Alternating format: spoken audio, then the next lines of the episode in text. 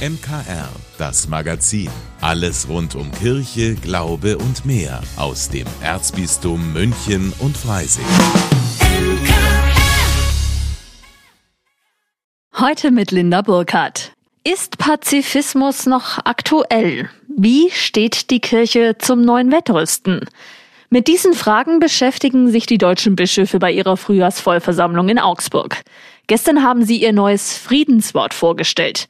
Mein Kollege Vanja Ebelsheiser berichtet. Das Papier Friede diesem Haus setzt sich mit der aktuellen weltpolitischen Situation auseinander, auf dem Fuß des Evangeliums. Zum Beispiel zum Krieg in der Ukraine.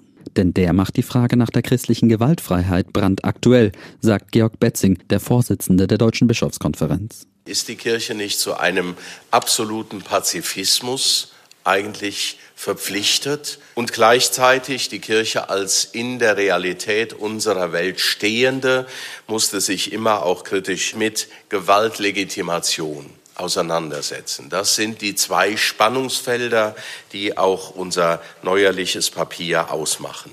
Das Friedenswort der Bischöfe ist kein Ausdruck von blindem Pazifismus. Stattdessen erkennen die Bischöfe das Recht, sich zu verteidigen, durchaus an.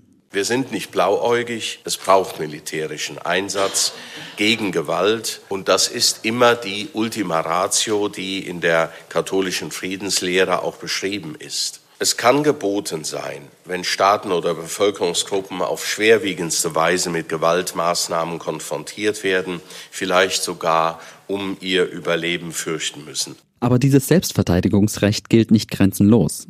So zweifeln Weltkirchenbischof Bertram Meyer und der theologische Friedensforscher Hans-Günther Stobbe beispielsweise die Verhältnismäßigkeit der Reaktion Israels auf den Terror der Hamas an. Die Bischöfe schauen mit großer Sorge auf die dramatischen Entwicklungen im Gazastreifen, insbesondere auf die angekündigte Bodenoffensive in Rafah. 1200 Opfer auf israelischer Seite. Das ist ein schreckliches Massaker. Unglaublich. Aber wir haben jetzt über 30.000 palästinensische Opfer in Reaktion darauf. Und da muss man die Frage stellen, ob das noch verhältnismäßig ist. Also Selbstverteidigung, ja. Deshalb bekennen sich die Bischöfe zu Waffenlieferungen an die Ukraine. Aber hier und bei allen Krisen gilt übermäßige Gewalt, nein. So lautet unsere zentrale Botschaft hier, wir brauchen eine Politik der Gewaltminimierung die auf die Überwindung der Gewalt und ihrer Folgen zielt. Nie darf es zu einer Gewöhnung an die Gewalt kommen. Das ist ein No-Go. Die Bischöfe wollen, dass die Gewaltursachen bekämpft werden, beispielsweise durch eine gerechtere Verteilung von Reichtum. Das Prinzip der atomaren Abschreckung lehnen sie dagegen ab. Friedensforscher Stoppel dazu. Im Augenblick wird schon wieder in unserem Land diskutiert, braucht Europa, braucht gar Deutschland Atomwaffen.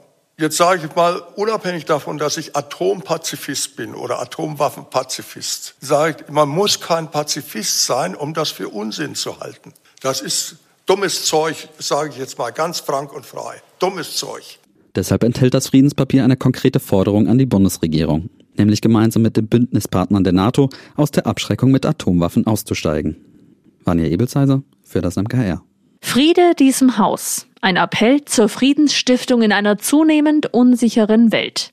Heute endet die Bischofskonferenz in Augsburg. Wir vom MKR sind natürlich wieder mit vor Ort. Die Welt retten. Davon träumt doch irgendwann mal jeder. Aber vielleicht ist das gar kein so großer, unerreichbarer Traum, sondern jeder von uns kann ein bisschen dazu beitragen.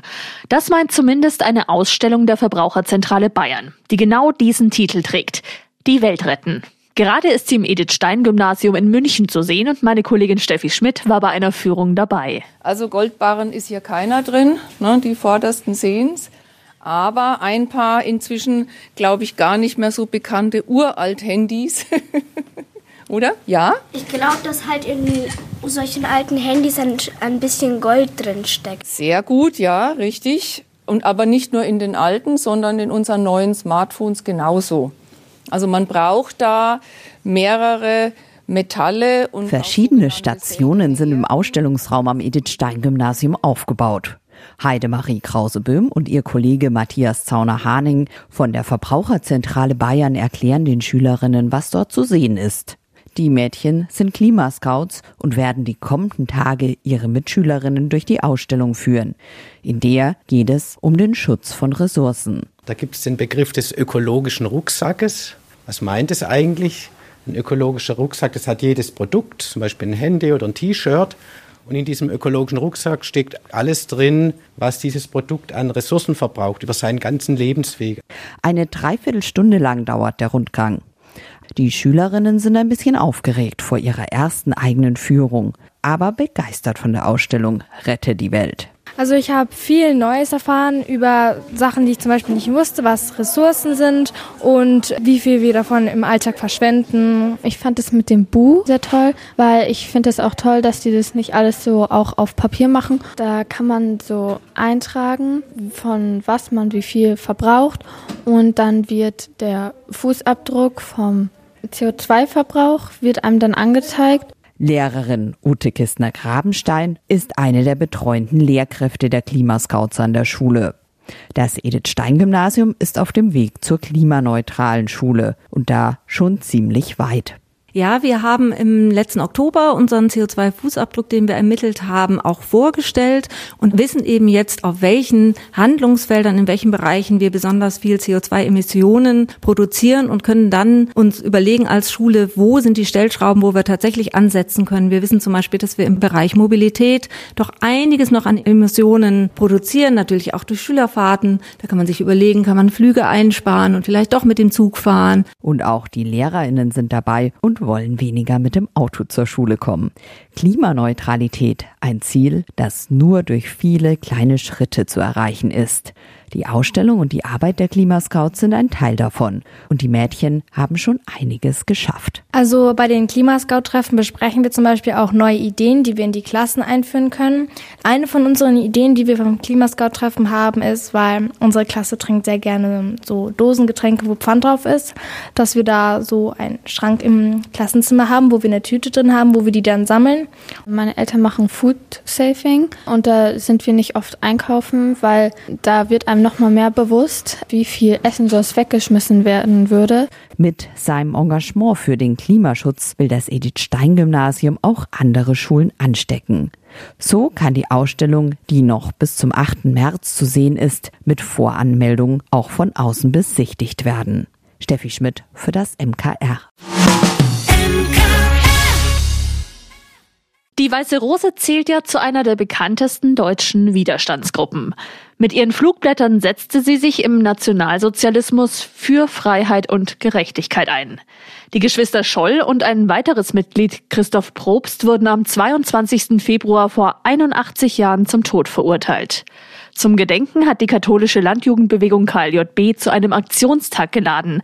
Auf den Spuren der Weißen Rose veranstalteten sie eine Schnitzeljagd durch München. Mithilfe eines Laufzettels wird sie durch München geführt und der verschiedene Stationen erleben, wo diese Gruppe gewirkt hat, wo heute eine Erinnerung geleistet wird, was vielleicht heute wichtiger ist denn je, dass man an solche engagierten Menschen, die da einfach Zivilcourage geleistet haben, denkt. Auf dem Laufzettel steht alles drauf, was ihr wissen müsst. Manchmal sind noch Fragen dabei, wo es einfach um euch selber geht. Da könnt ihr dann dazu schreiben, wie ihr da zu Zivilcourage oder eurem eigene Meinung dazu sagt. Wir haben eigentlich überall, wo man mal rein muss oder sowas, angemeldet. Das ist einmal ja die Universität, dann aber auch der Justizpalast später. Oder sagt, es ist zum Weiße Rose Aktionstag, dann passt es voll. Da seid ihr sozusagen halt super vorbereitet. Jakob Stadler, Diözesanvorsitzender der katholischen Landjugendbewegung, gibt einer Gruppe Firmlinge aus dem Pfarrverband Holzland im Landkreis Erding letzte Anweisungen zum Ablauf der Schnitzeljagd. In ganz München sind Stationen verteilt, wo die Teilnehmer sich mit den Vorbildern der KLJB auseinandersetzen können. Dabei sollen die Jugendlichen auch einen Überblick bekommen, was es bedeutet hat, im Dritten Reich Widerstand zu leisten. Betreuer Anna findet es gut, dass es solche Aktionen gibt. Ich finde es wichtig, dass man das in Erinnerung behält, was im Dritten Reich alles für schlimme Sachen passiert sind und was man als einzelne Person oder auch als Gruppe dagegen durchkommt, dass sowas nicht mehr passiert. Die Geschwister Scholl, die haben ja die Widerstandsbewegung Weiße Rose ja geleitet oder initiiert und deswegen sind die heute eine Vorbildfunktion. Vorbilder, die für ihre Meinung und Freiheit gekämpft haben was derzeit wieder aktuell ist, wie Anna findet. Also ich finde, es zeigt nur mal, wie wichtig das ist, weil vor allem jetzt sieht man ja, dass sie vor allem Extreme wieder rausbilden und deswegen ist wichtig, dass man das in Erinnerung behält, was man dagegen durchkommt. Die Geschwister Scholl und ihre Unterstützer haben damals gezeigt, was man als Gemeinschaft bewirken kann. Pastoralreferent Anton Emerer nimmt seit mehreren Jahren mit Jugendlichen an diesem Aktionstag teil. Mit der Teilnahme möchte er bei seinen Firmlingen eines erreichen. Dass sie ein wenig zum Nachdenken kommen. Das ist so eigentlich mein eigentliches Ziel, ja. Dass sie so ein bisschen über das Nachdenken, dass manches nicht selbstverständlich ist und dass sie so merken, ja, eine Demokratie, eine Freiheit muss immer wieder erkämpft und verteidigt werden. Momentan erleben wir ja politisch sehr viel Veränderung, sehr viel Umbruch, sehr viel Protest, sehr viel Widerstand, sehr viel, ich nenne es mal so, auch Gefährdung von Demokratie. Und deswegen ist es so wichtig, dass gerade junge Menschen wahrnehmen, dass es sich lohnt, wirklich zu kämpfen für eine freiheitliche Weltordnung. Die Mitglieder der Weißen Rose stehen für diesen besonderen Mut. Und das werden die Firmlinge nach ihrer fast dreistündigen Schnitzeljagd auch nicht so schnell vergessen. Einig waren sie sich auch, dass wieder mehr Zivilcourage nötig ist. Pauline Erdmann für das MKR. Ja, das Wochenende steht vor der Tür und damit auch wie immer an dieser Stelle unsere Veranstaltungstipps hier bei uns im MKR. Heute gibt's eine ziemlich bunte Mischung, damit keine Langeweile aufkommt. Mehr dazu hat jetzt meine Kollegin Pauline Erdmann für Sie. Münchner Kirchenradio Veranstaltungstipps. Seit Jahrzehnten ist das kleine Gespenst bei Kindern und Eltern super beliebt. Die Romanfigur von Ottfried Preußler kommt am Samstag auf die Bühne des Münchner Theaters für Kinder. Auf Burg Eulenstein spukt der Geist jede Nacht, wie es sich gehört, und rasselt mit seinen 13 Schlüsseln. Aber kurz vor dem Morgengrauen schläft das kleine Gespenst jedes Mal ein. Dabei würde es doch so gerne einmal das Tageslicht sehen.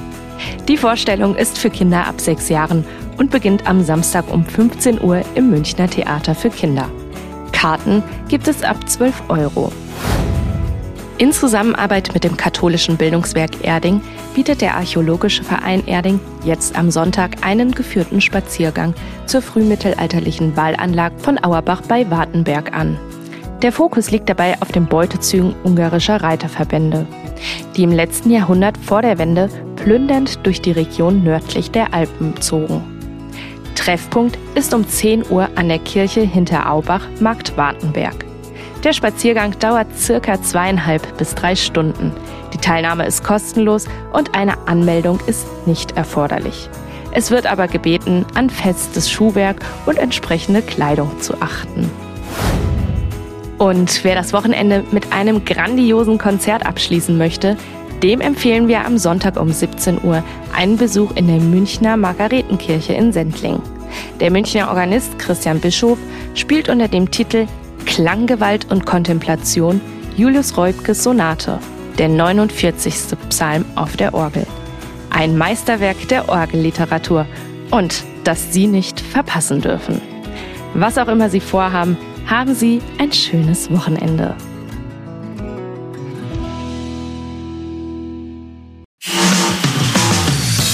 Vielen Dank, dass Sie sich unseren Podcast MKR, das Magazin des Münchner Kirchenradios, angehört haben. Wir freuen uns, wenn Sie unseren Podcast abonnieren und in der Podcast-App Ihrer Wahl bewerten. Am liebsten natürlich mit fünf Sternen. Wir haben auch noch viele andere schöne Podcasts. Diese finden Sie unter münchnerkirchenradio.de und überall, wo es Podcasts gibt. MKR. Wir machen Ihren Podcast. MKR. Mehr Tiefgang für den Süden.